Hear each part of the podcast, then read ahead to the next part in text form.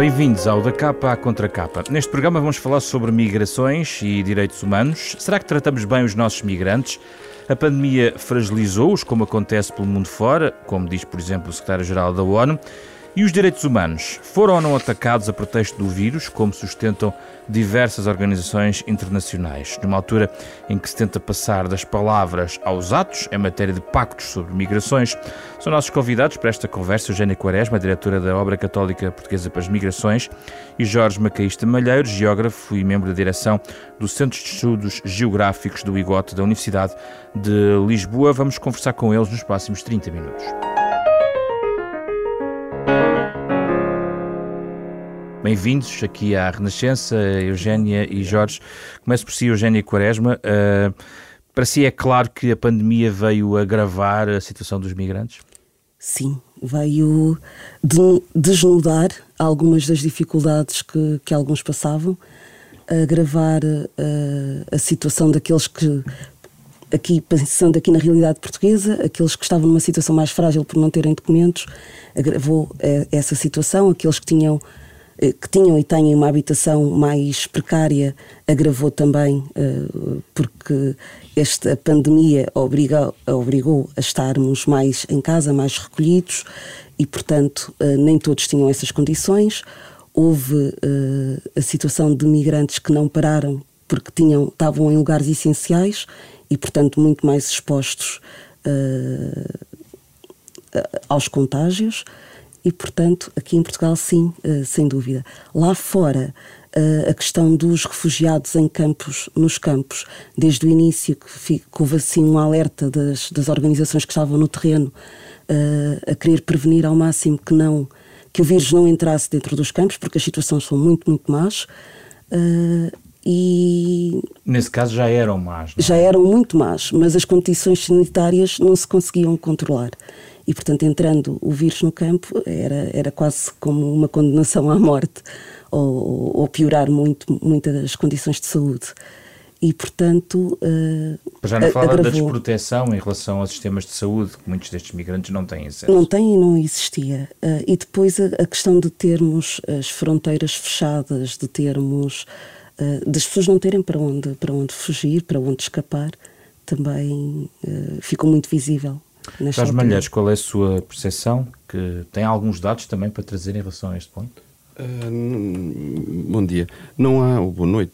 Não há muitos, não há muitos dados sobre o assunto, porque é um assunto muito recente. Uh, mas há alguns trabalhos que, se vão, que vão aparecendo sobre uh, a situação dos migrantes em diversos países e que mostram que a sua vulnerabilidade é maior do que a das populações nacionais. Eh, em, em, França, por exemplo, há um estudo que mostra que há, uma há mesmo sobremortalidade entre os, os imigrantes afetados pela Covid-19, uh, tendo em conta os padrões que conhecemos, por exemplo, a estrutura etária, porque sabemos que a que a, o coronavírus tem um impacto maior nas pessoas que têm mais de 80 anos e mais de 70 anos, mas fazendo essas correções, a sobremortalidade nos, nos, nos migrantes é maior.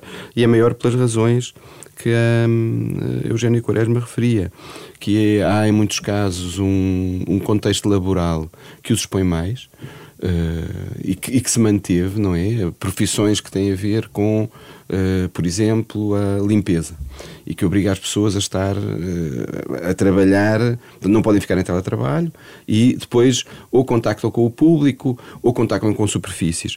Uh, trabalho na construção civil, trabalho no comércio com contacto com o público e, portanto, são um grupo que está distribuição de comida ao domicílio, que é uma coisa que aumentou muito porque uh, as pessoas passaram a estar mais tempo em casa e, portanto, há aqui uma exposição maior.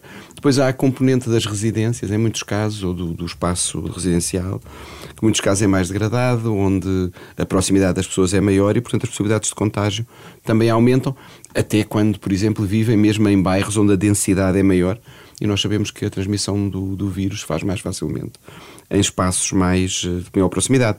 Por outro lado, também tende a utilizar mais os transportes públicos, outro espaço de maior contacto, eh, contacto entre pessoas e, portanto, maior probabilidade de contágio. Na Suécia, há também organizações que referiram logo no final da primeira fase da pandemia que os imigrantes apareciam com maior vulnerabilidade à doença. Há um estudo feito para a área metropolitana de Lisboa que refere o mesmo para o caso da área metropolitana de Lisboa, onde as taxas de contágio serão maiores. Nós não temos muitos dados exatos sobre o assunto, mas vamos reunindo evidências empíricas de vários estão sítios. Estão a ser estudados, pelo menos. Que estão a ser estudados uhum. e vão aparecendo evidências empíricas que mostram uma exposição maior associada ao conjunto de motivos que aqui referi. Depois há os elementos supletivos, não é? Sei lá, as restrições à mobilidade, por exemplo, à mobilidade internacional, com o fecho de fronteiras que tornam os, eh, digamos, as estratégias de redistribuição que estavam previstas, as pessoas que se estariam nos campos, na Grécia, na Itália, na, também na Turquia, e que iriam para outros sítios, e que permitiria alguma maior rotação e, porventura, tentativas de desdensificar a concentração nestes sítios, estão mais paradas. E, portanto, as situações, como disse, já eram, já eram difíceis, não havendo redistribuição, são ainda mais difíceis. Eugênia Quaresma, o sistema de proteção social valeu de alguma coisa aos migrantes neste período, em Portugal, por exemplo? Em Portugal houve uma, uma diretiva que saiu logo ali em março uh, a dizer. Dar acesso sobretudo à saúde. Uh, à saúde, à, à, proteção social e também à questão. E passava também pelo, pelo emprego, não é? A pessoa justificando que caiu em desemprego poderia ter algum, algum apoio. Aquilo que nós foi uma medida boa e muito apreciada também no exterior, lá fora. Uh, aquilo que nós nos apercebemos é que por, apesar de estar no papel, às vezes era difícil operacionalizar cá dentro. E, portanto... A de... Porquê que era difícil? Dê-nos um caso a para percebermos... A morosidade uhum. para dar, eh, para, faz, eh, para tornar eh, concreta esta medida. Uh, disse, portanto, eu, eu lembro-me na altura ter reunido com algumas organizações católicas uh, e que sentiram que o acesso aos centros de saúde estava a acontecer, o acesso ao IFP estava a acontecer, estava um bocadinho mais demorado na segurança social. E, portanto, eh, esta morosidade faz com que as pessoas fiquem com a vida suspensa. Na questão do acesso à saúde, essa medida foi implementada? Os migrantes uh, tiveram um real acesso à saúde? Uh, daquilo que conheço, sim. Uh, não houve. Por ser um caso de saúde pública, portanto, é, era a pessoa podia chegar mais livremente e, e, o facto de não ter ainda o documento regularizado tranquiliza, por, outro, por um lado, a pessoa migrante, é? que pode aceder uh, e pode ser cuidada. E depois os centros de saúde também têm a indicação de que, e isto já era antigo, uh, em casos de de saúde pública, a pessoa é, é, atendida sem, sem grandes restrições. Hum. Jorge, eh, esta questão da, do apoio que os nossos sistemas de proteção social montados no primeiro mundo, digamos assim, uhum. podem dar aos migrantes, torna-se decisiva em situações de crise como esta da, da pandemia. Responderam bem na sua perspectiva?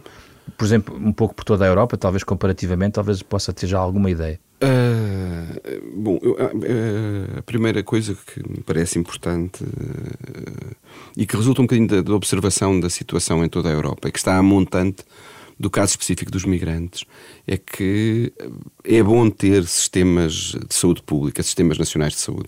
Eu creio que a experiência inglesa, também um pouco a, a experiência portuguesa, a experiência da França, mesmo sujeita às críticas e à pressão que nós, que nós fomos vendo, de resto, elas têm aparecido em vários países, o que é uma coisa compreensível porque, apesar de tudo, eu creio que mesmo nos sistemas de saúde que funcionam, que são vistos como modelo e funcionam melhor, como, como o francês, que é muitas vezes apresentado como um dos bons sistemas de saúde europeus, uh, estiveram sob pressão, porque a procura tornou-se muito forte e sob pressão numa área específica para a qual não estavam exatamente preocupados. Nós sabemos que há uma teoria, que se chama a teoria da transição epidemiológica, que diz que à medida que os países desenvolvem, as doenças uh, de foro. Infecto-contagioso diminuem. Ora, uh, algumas erupções de vírus anteriormente já tinham mostrado que se calhar esta teoria teria de ser sujeita a algumas interrogações. E eu creio que agora uh, o coronavírus vem mostrar que uh, o problema é mesmo complicado e pode atingir os países avançados, em particular determinados segmentos da população, neste caso as pessoas que têm outras comorbilidades ou que estão em idades mais avançadas. Por isso é bom haver um sistema de saúde que consiga ter características universais e proteja toda a gente, designadamente aqueles que são mais vulneráveis. Ora, onde é que os imigrantes entram aqui? A partir do momento em que o sistema é universal e os imigrantes aparecem como uma população mais vulnerável, porque muitos estudos apontam que têm um nível médio de rendimentos um pouco abaixo, ou, ou muito ou abaixo, ou pelo menos uma parte deles, Sim. que são os imigrantes laborais. Já, já vamos aí, porque há um relatório recente da OIT sobre isso. Da, do que a maioria da população permite-lhes terem acesso a estes cuidados médicos como outros grupos. Não é uma situação de excepcionalidade, mas é uma situação de direito daqueles que estão cá uh, a, a, trabalhar. E, uh, por outro lado, liga-se a isto uma questão fundamental, e que e aí parece-me que o Estado português andou bem, como depois outros Estados europeus também andaram, que é a tentativa de resolver as pessoas que estão em situação irregular. Nós sabemos que deve haver um esforço de combate à imigração irregular. Mas sabemos também que continua a existir imigração irregular, por razões várias que ultrapassariam o objetivo da, da nossa conversa aqui.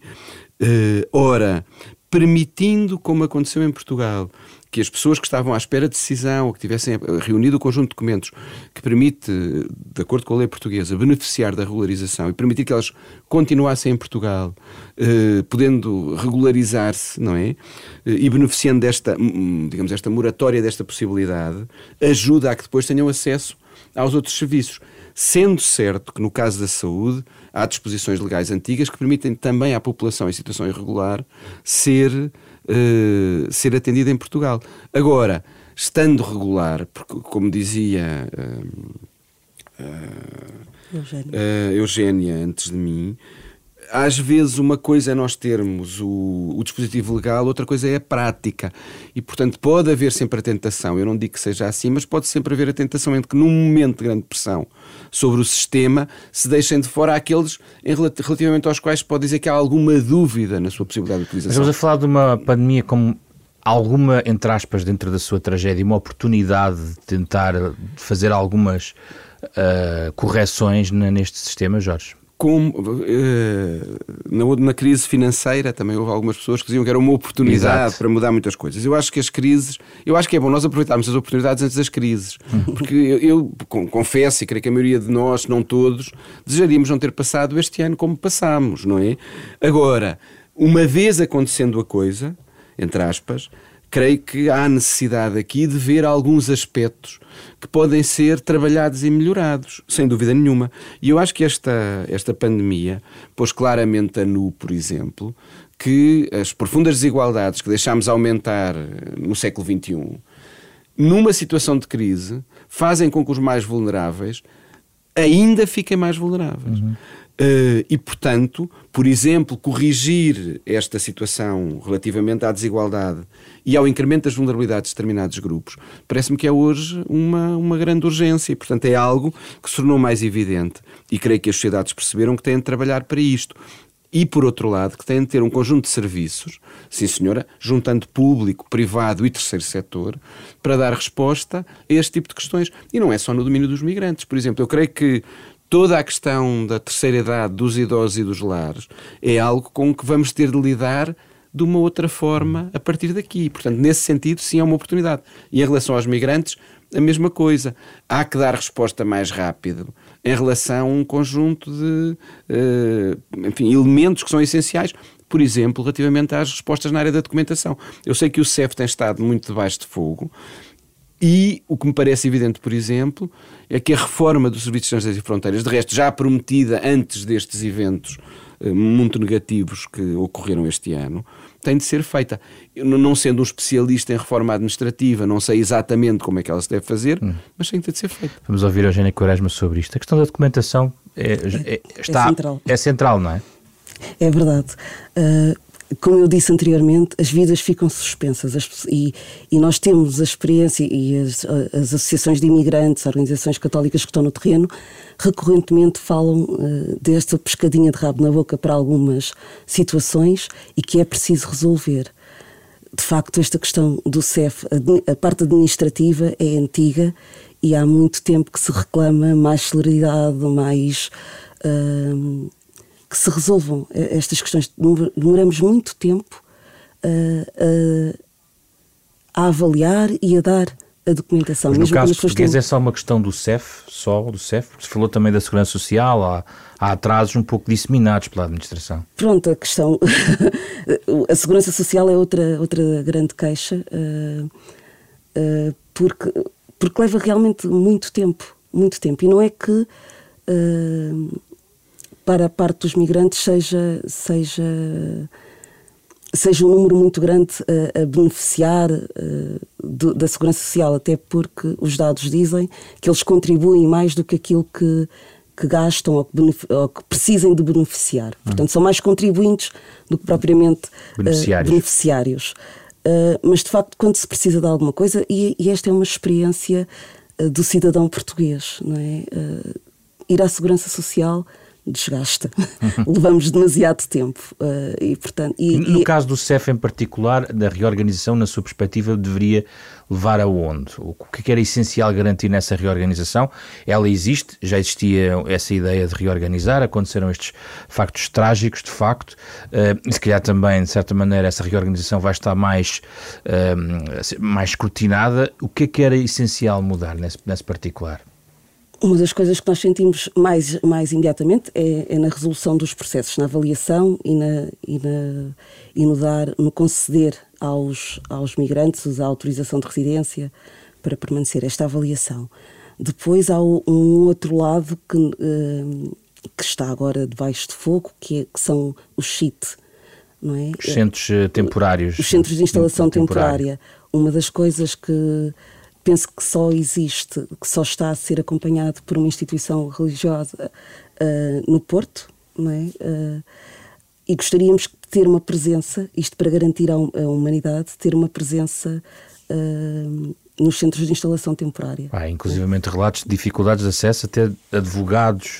Sim, sim. a dificuldade de, de, acesso é, é, é, é uma coisa que é muito sublinhada, sobretudo pelos advogados. Uh, e, portanto, e não sabemos como, uh, nesta reestruturação que se, gostaríamos de, de, de, poder falar sobre isso. Uh, e, para já é aquilo que, que, que, sinto como mais, como mais urgente. Depois, isto porque veio à, à tona este o caso do, da última agressão. Sim e que tem a ver com a expulsão de pessoas que, que têm filhos, hum. filhos cá. E é uma questão que precisa, precisa de ser melhor vista, melhor analisada, uh, porque pela lei uh, os, uh, qualquer cidadão precisaria de poderia permanecer porque tem cá família, não é? Então, que respostas é que podemos ter para a reabilitação, para a reintegração na sociedade, sem ter que o expulsar, sem ter que o afastar da família? Hum. E, portanto, é outra questão que precisa de ser vista e, e tal como em muitas. Uh, muitas coisas na área das migrações não se resolve com uma entidade só, mas resolve-se com várias, com uma equipa multidisciplinar, com várias instituições, uhum. pensar a questão também da reintegração. Jorge Malheiros, uh, estamos aqui a tentar também recolher alguns contributos de, de, também de algo que possa ser mudado uh, nesta reorganização, lembrando que há enquadramentos europeus sobretudo na área europeia, no, próximo semestre, que deverão eventualmente também trazer alguma, algum apoio em relação à, à política de migrações. Uh, esta, esta matéria, por exemplo, da reorganização familiar, do acompanho, acompanhamento de, uh, destas, destas famílias de migrantes, como é que poderíamos eventualmente ajudar estes migrantes? Bom, Mesmo que estejam documentados, às vezes. Uh, bem, eu, eu, tendo a ver.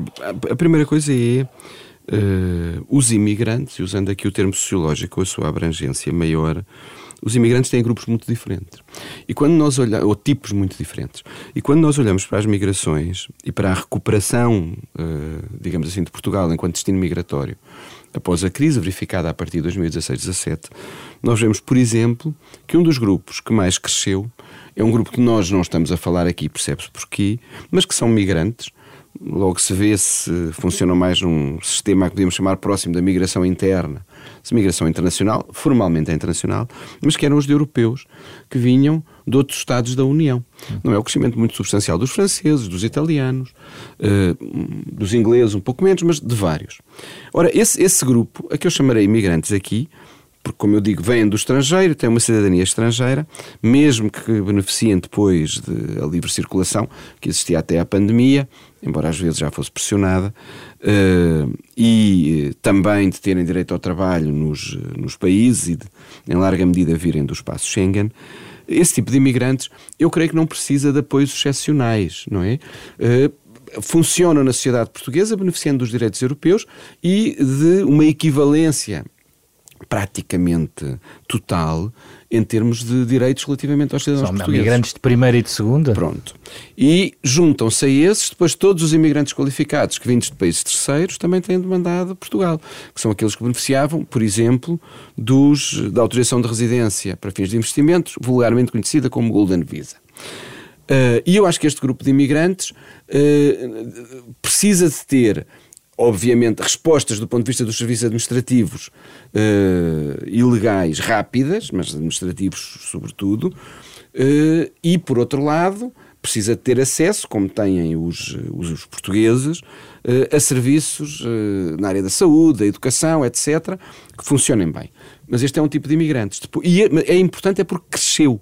Foi um conjunto de pessoas que nos demandou em números bastante maiores até à pandemia.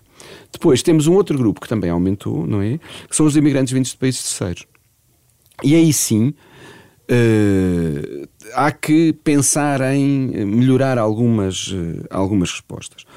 Uh, pensando, por exemplo, numa das áreas onde a imigração aumentou e onde se detecta um conjunto de vulnerabilidades, que é o crescimento da imigração para as áreas rurais. Nós estamos habituados a trabalhar com a imigração, sobretudo nas áreas urbanas, e dá, o século XXI e, sobretudo, a última década é marcada por um crescimento substancial da imigração em áreas rurais. É muito conhecido o caso do Conselho de Odmira e da Freguesia de São Teotónio, mas o que vemos é uma faixa no Baixo Alentejo, que vai até Serpa e Moura, com uma presença significativa destes imigrantes a partir do momento em que a agricultura se intensifica, se moderniza, se vira para o mercado e vê extensões cada vez maiores, sei lá, de produção de olival alinhado e intensivo, de expansão da amendoeira, etc. Onde há também sinais de, de, do uso de redes de tráfico humano. Exatamente. E, portanto, aqui, neste caso, é preciso trabalhar mais proximamente e se calhar de uma forma integrada com as autarquias, a administração, a administração central, uh, o CEF, a entidade que o substituir, as organizações da sociedade civil, para primeiro, digamos, ao nível da fiscalização e da componente uh, mais policial, uh, investigar e combater eventuais redes de tráfico, e depois, ao nível da qualidade de vida daqueles que vivem nestas áreas. É uma imigração muito masculinizada. as condições de habitação são difíceis e muito, em muitos casos, mesmo francamente más, e portanto há que trabalhar a esse nível.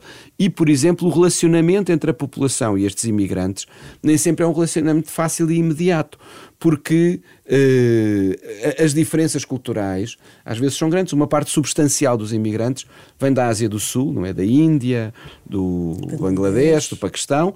Eh, e... Mas vê sinais de aumento de xenofobia? Eu não vejo sinais de aumento de xenofobia. Sobretudo porque uh, não me parece. No caso, estou a falar no caso, neste caso, no, no que se refere ao Alentejo, Sim. eu não vejo exatamente sinais de aumento da xenofobia. Mas vejo que numa situação de tensão como a que vivemos agora, relacionada com a pandemia, e com a existência de alguns discursos. Uh, às vezes mais explícitos, às vezes, às vezes mais velados anti-imigrante, se nós não trabalharmos bem a convivência, o risco de a xenofobia se tornar mais evidente é real. Eu creio que há, há pequenas evidências a aparecerem no Alentejo, mas acho que elas podem, ainda estamos a tempo de as trabalhar e evitar que isto eh, aumente, porque uh, nestas áreas, para além da necessidade de mão de obra, os déficits demográficos podem ser não é contrariados, mas podem ser suavizados com uma presença de população imigrante que possa ficar mais permanentemente, constituir família. De resto, são conhecidos os casos de algumas escolas, de alguns equipamentos que conseguem sobreviver em espaços que têm tido um esvaziamento demográfico porque agora a população é imigrante. Essa, essa, essa retrato em relação à xenofobia está a, a circunscrever a questão do Alentejo ou diria que globalmente no país? Não, é... Globalmente no país acho que há sinais bem mais perigosos de xenofobia. Uh, vamos ver algumas das evidências empíricas. Aconteceu várias vezes nos últimos meses aparecerem uh, mensagens de ódio escritas nas paredes das universidades, do Conselho Português para os Refugiados recorrentemente uh, e alguns outros discursos encobertos que aparecem, por exemplo, na internet quando nós olhamos para as páginas que, onde as pessoas vão escrevendo os seus comentários. Uh, que são preocupantes e em número crescente. Portanto, eu acho que no contexto da sociedade portuguesa há sinais de um, uma certa radicalização. Radicalização que está muito associada à ideia de um conjunto uh, de pessoas que partem do princípio que o seu pensamento é o certo eh, que fazem parte um, da população que tem uma espécie de hiperlegitimidade para viver aqui, esquecendo-se em muitos casos que há muitos portugueses que foram para o exterior, que muitas das pessoas que cá estão têm antepassados que emigraram e que a construção do mundo num contexto de interação se faz muito com imigrações e que se esquecem que esta visão de nós só para nós e as nossas ideias são as mais relevantes, não aceitando nem os outros nem as suas ideias, é muito perigosa e creio que tem aumentado. Eugênio Quaresma, uma questão que estava na minha questão inicial, se tratamos bem os nossos uh, imigrantes, uh, em matéria de xenofobia também vê sinais crescentes no país? Também, e o primeiro local onde, onde nos apercebemos deles é na internet. Não é? Se se a minha experiência pessoal é, é, é, de ver este cuidado em querer acolher e em querer tratar bem, depois chegamos à internet e vemos discursos assustadores. Uh, depois, falando um bocadinho. Mas uma coisa são as palavras, outra coisa são os atos. São os atos, é? Uh, é? verdade. Uh, quando falamos em xenofobia, falamos do medo do estranho e de facto há pequenos alertas que nos chegam mesmo das de, de, algumas instituições da Igreja e que dizem esta, uh, e que me pediram venha cá falar porque eu estou a notar que, que as pessoas estão com medo porque vêm chegar nós éramos uma comunidade fechada estão a chegar pessoas novas como é que nós podemos uh, aproximar estas duas e quem é que no terreno faz essas pontes portanto, temos uh, os secretariados diocesanos de migrações, temos as caritas portuguesas, temos as paróquias como os principais interlocutores da Igreja. E no, Depois nas, vamos às escolas também. As escolas estão a fazer um trabalho? As escolas também estão a fazer um trabalho. Uh, o ano passado uh, estivemos, Obra Católica e Caritas Portuguesa e Secretariado Nacional de Educação Cristã com uma exposição no terreno em que íamos às escolas precisamente falar sobre isto e no diálogo com os alunos apercebíamos, por exemplo, que realmente não há família que não tenha alguém lá fora e que, e que há esta abertura por parte dos alunos para acolher os outros. Apercebíamos da presença de, de alunos migrantes uh, entre uh, com os seus pares. Mas aqui tem na sociedade portuguesa que é, ainda, é, ainda é muito na área das palavras, embora as palavras possam preceder atos uh, ou alimentar também determinados comportamentos, mas sente que ainda é uma matéria mais uma radicalização mais de discurso ou os atos estão cada vez mais a suceder-se nessa matéria? Acredito que a quando, fal, quando falamos na sociedade portuguesa, falamos. Eu vejo uma sociedade portuguesa diversa e que vejo que temos zonas muito mais acolhedoras e zonas uh, que, para determinados grupos uh, de migrantes que causem mais desconfiança, uh, são mais fechadas. Uhum. Temos grupos realmente mais fechados uhum. uh, e, que, e que se recusam e que verbalizam, porque nós lançamos a campanha juntamente com o Papa Francisco para acolher os refugiados uh, e ouvimos em algumas comunidades paroquiais cristãs, nós não queremos, nós queremos selecionar as pessoas que vêm. Nós, uh, e, e, aqui dependia-se muito com a, com a questão da religião. Uhum. Uh, e, portanto, o diálogo, a importância do diálogo interreligioso também. Uh, Eugénia, ser... tratar bem os migrantes é também dar-lhes um salário relativamente digno em relação àquilo que fazem. A Organização claro Mundial do Trabalho uh, fez um relatório mundial e onde mostra que em relação a Portugal aumentou a desigualdade salarial nos últimos 5 anos, 2015 para 2020, de 25% para 29% com uma crise económica como aquela que está aqui já a borbulhar e que vai ter impacto, teme o agravamento desta desigualdade? Claro que sim. claro que sim, não é?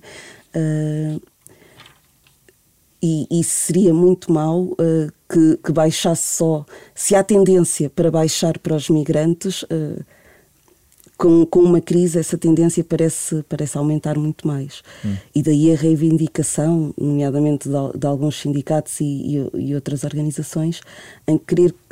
Em, em, em cuidar para que isto não aconteça para que não se baixe. Não, é? não sei se conseguiremos o aumento uh, que, que às vezes é proposto por alguns partidos, mas que não baixe para ninguém.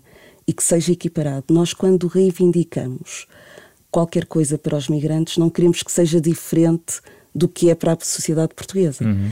Porque acreditamos que se melhorar para a sociedade portuguesa também melhora para, para os nativos, também melhora para, para, para aqueles que vêm de fora. Acreditamos muito que os migrantes são aqueles irmãos que nos vêm ajudar a arrumar a casa.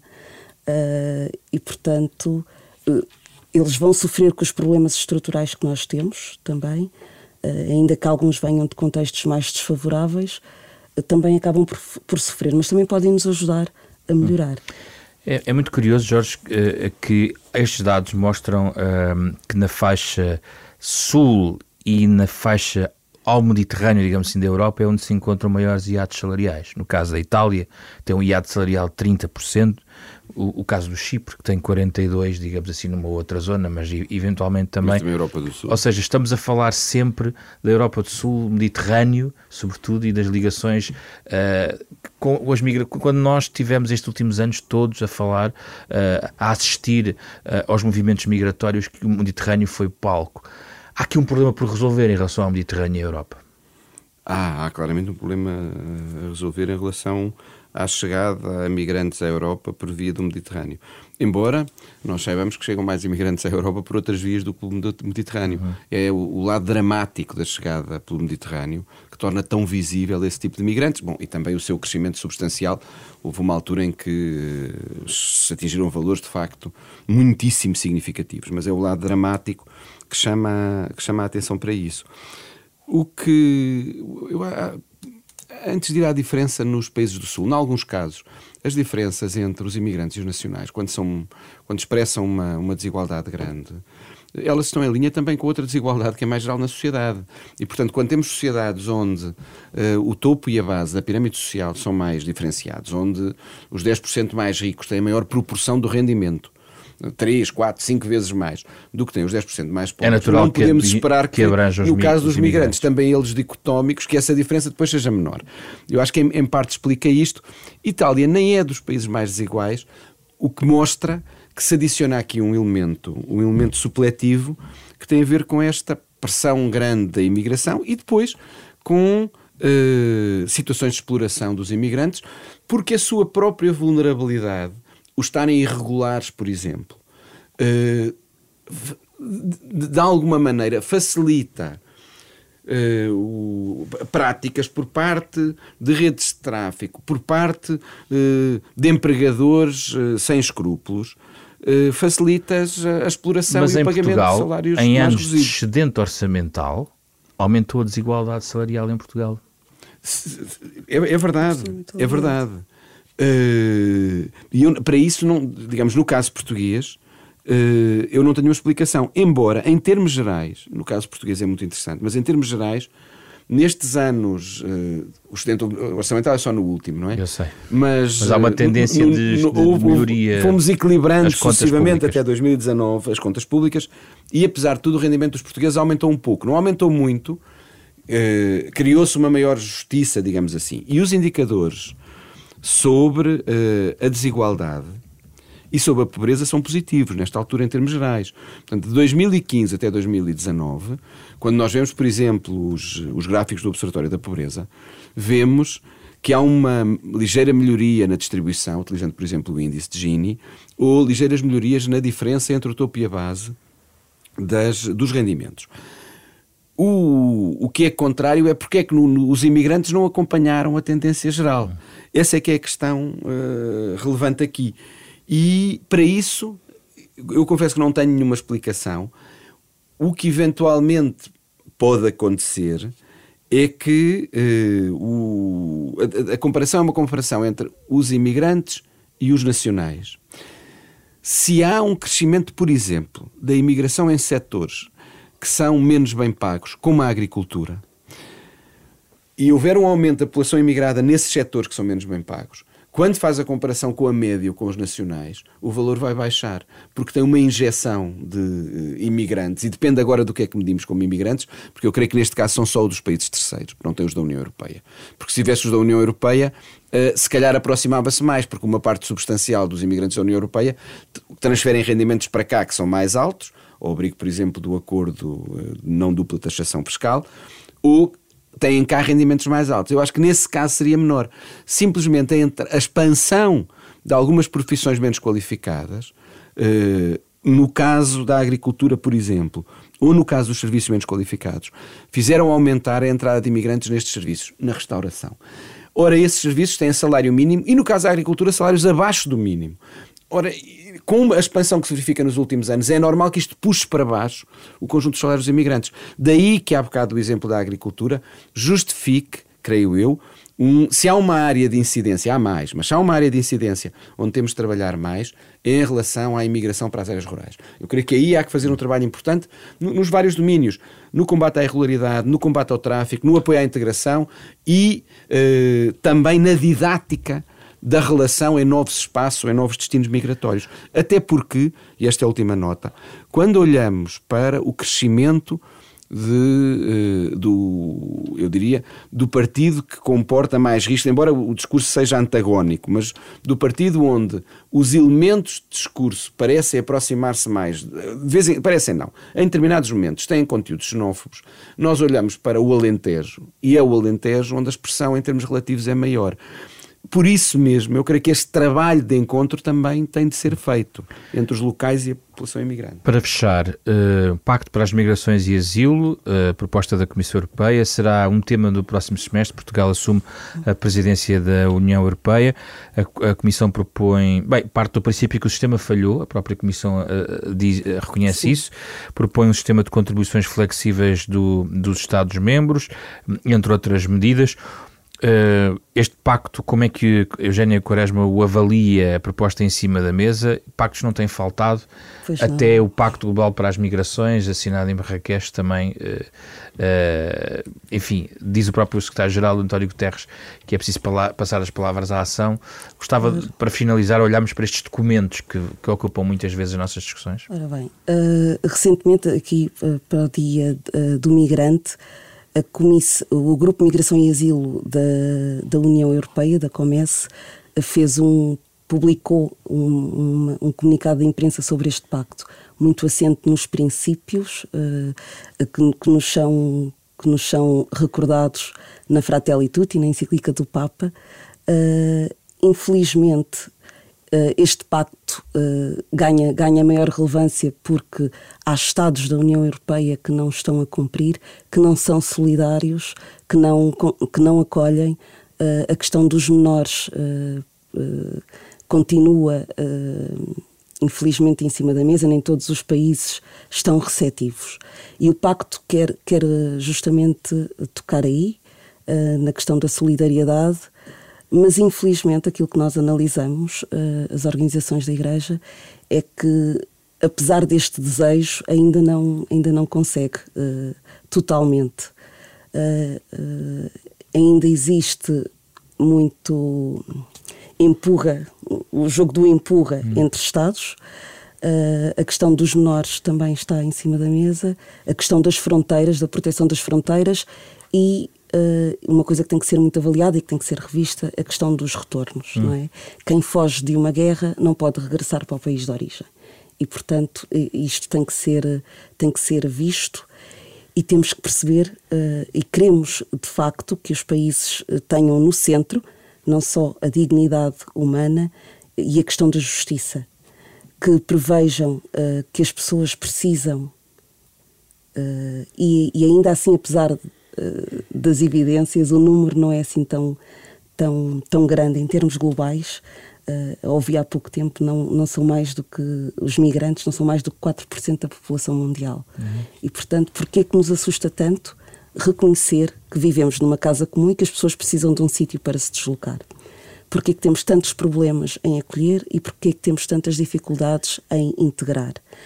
E a, e a encíclica Fratelli Tutti também nos fala disto, fala-nos dos nossos medos e fala-nos e recorda-nos que sejam migrantes, sejam refugiados, podem ser uma riqueza para o desenvolvimento.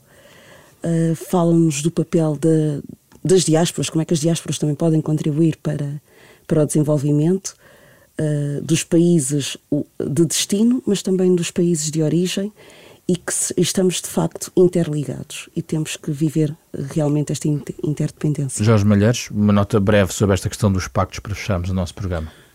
Ok. Uh, relativamente a esta questão dos pactos, primeiro é positivo que uh, haja uma preocupação política em ter discursos uh, que colocam as migrações num nível alto da discussão internacional e que reconhecem, pelo menos no plano do debate, que há uma questão internacional relativa às migrações que é muito relevante e que, tem, e que precisa de respostas. E respostas que conjugam os vários países. Dito isto, como referiu e como referiu também a, a Eugénia, Uh, há que passar das palavras aos atos. Eu acho que aqui há várias falhas.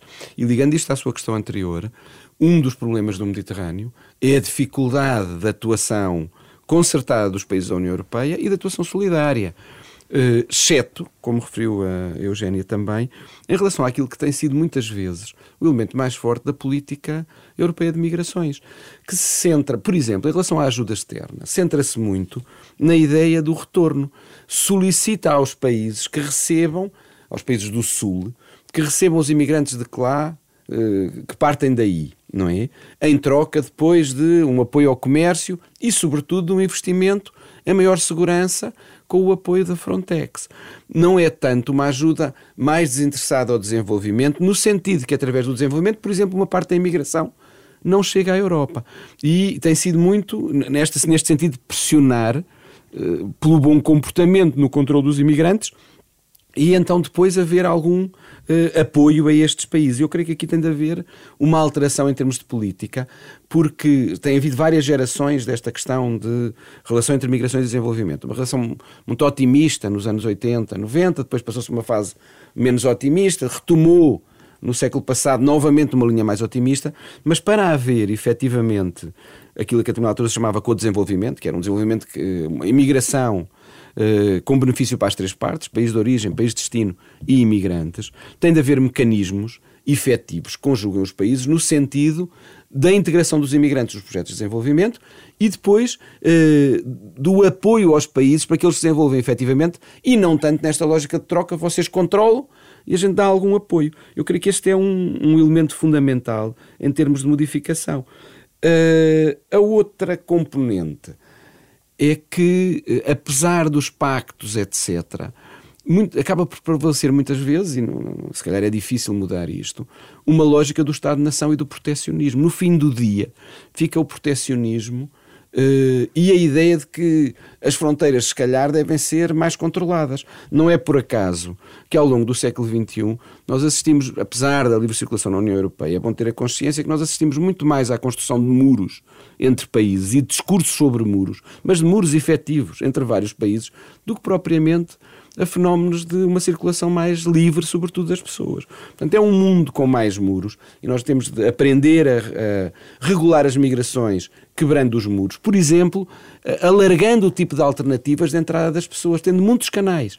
Com muitos canais é possível regular a migração e, portanto, ter o papel que os Estados-nação fazem nesse sentido e, ao mesmo tempo, permitir que as pessoas cheguem. Não podem ser canais específicos, não pode ser só o discurso do imigrante talentoso, que agora aparece em muitos documentos, até nestes pactos. Tem de ser um discurso mais abrangente. E, se me é permitido para terminar, Sim. nós usamos xenofobia, não é? Mas xeno é estrangeiro em grego. Os gregos também usavam xenofilia que é gostar do estrangeiro, não é? Acolhê-lo bem. E eu acho que a gente tem de avançar um bocadinho mais nesta xenofilia. Por cima estamos em tempo de Natal, a coisa ainda mais se torna premente. Obrigado, e é exatamente num tempo de Natal que quisemos ter falar sobre migrações e direitos humanos aqui neste programa da Capa à Contra Capa. Obrigado, Eugênia Quaresma, Jorge Macaísta Malheiro, os nossos convidados deste programa, em parceria com a Fundação Francisco Manuel dos Santos. Pode ouvir de novo em versão podcast nas plataformas digitais habituais. programa esta semana com eh, Ana Marta Domingues, André Peralta, Carlos Schmidt e José Pedro Frazão. Regressamos na próxima semana.